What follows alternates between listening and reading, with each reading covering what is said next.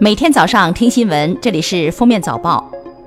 各位听友，早上好！今天是二零一九年三月二十二号，星期五。欢迎大家收听今天的封面早报。今天是世界水日，今年的宣传主题是为了美好生活建立美丽河湖。大家可以从最简单的细节开始节约用水，使用洗手液、沐浴液时，请随时关闭水龙头。从昨天开始，冷空气南下，影响黄淮及其以南地区。二八月乱穿衣的时节又来了。今明两天，东部地区先后降温一到两天，下降六至八度后再迅速回暖。注意跟上天气的步伐，适时增减衣物。二零一八年四川省人口统计公报显示，二零一八年四川省六十五岁及以上的人口比例首次超过百分之十四。辽宁、上海、山东、江苏、重庆等六个省份，二零一八年六十五岁及以上人口比例均超过百分之十四，进入深度老龄化。近日，上海一名流浪汉在网络走红，关于他的传闻层出不穷。三月二十号，徐汇区审计局工作人员回应，沈威一九八六年进入徐汇区审计局工作，一九九三年起因病休假至今，期间审计局一直按时足额发放工资。黑龙江省牡丹江市曹源毁林私建事件曝光以后，引起广泛关注。黑龙江省委书记张庆伟作出批示，要求严肃对待。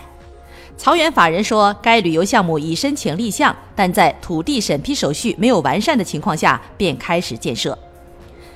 三月二十一号十四时许，江苏盐城市响水县陈家港化工园区内，江苏天嘉宜化工有限公司的一处生产装置发生爆炸，爆炸物质为苯。当地消防已进行救援，医院陆续接诊伤员。此次爆炸暂未波及化工园区内其他的工厂。三月二十一号，国家卫生健康委员会医改医政局副局长焦亚辉表示，对于五 G 技术的应用，应当采取包容审慎的态度。由于网络不稳定，五 G 技术应用于远程手术具备一定的风险。美国职业篮球协会和中国篮球协会于三月二十一号共同宣布，中国国家男子篮球队将参加今年七月在拉斯维加斯举行的 NBA 夏季联赛。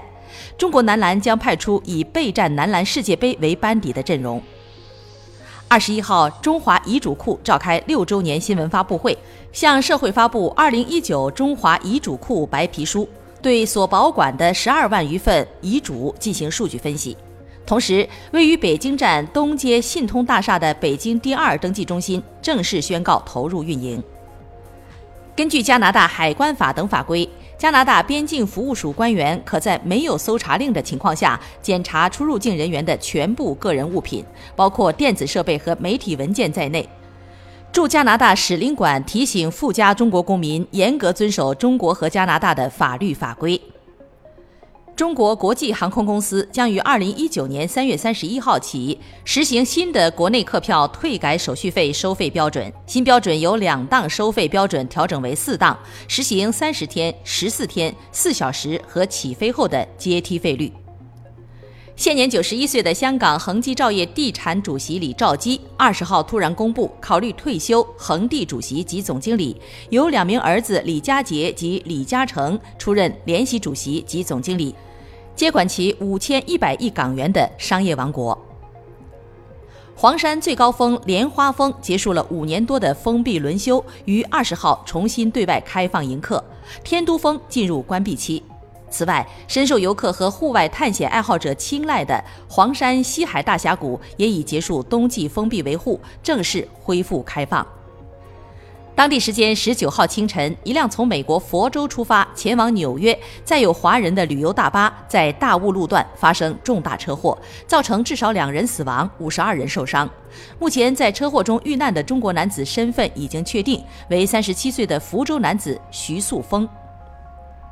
英国请求欧盟将英国脱欧截止期限推迟到六月三十号。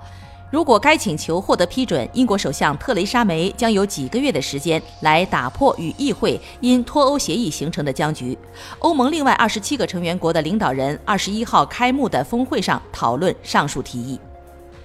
三月二十号，欧盟反垄断机构以广告合约不公平为由，对 Google AdSense 广告服务处以十四点九亿欧元（约合人民币一百一十三亿元）的反垄断罚款。这是从二零一七年以来，谷歌第三次收到来自欧盟的反垄断罚款，罚金累计已近百亿美元。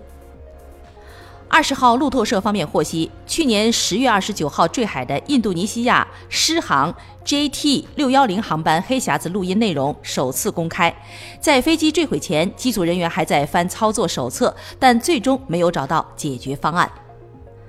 据外媒报道，特斯拉公司高级副总裁发内部邮件，为了如期交付三万辆汽车，特斯拉招募志愿员工，也就是愿意无偿加班的报名者。特斯拉发言人拒绝就此事置评，但重申此次无偿工作是可选的。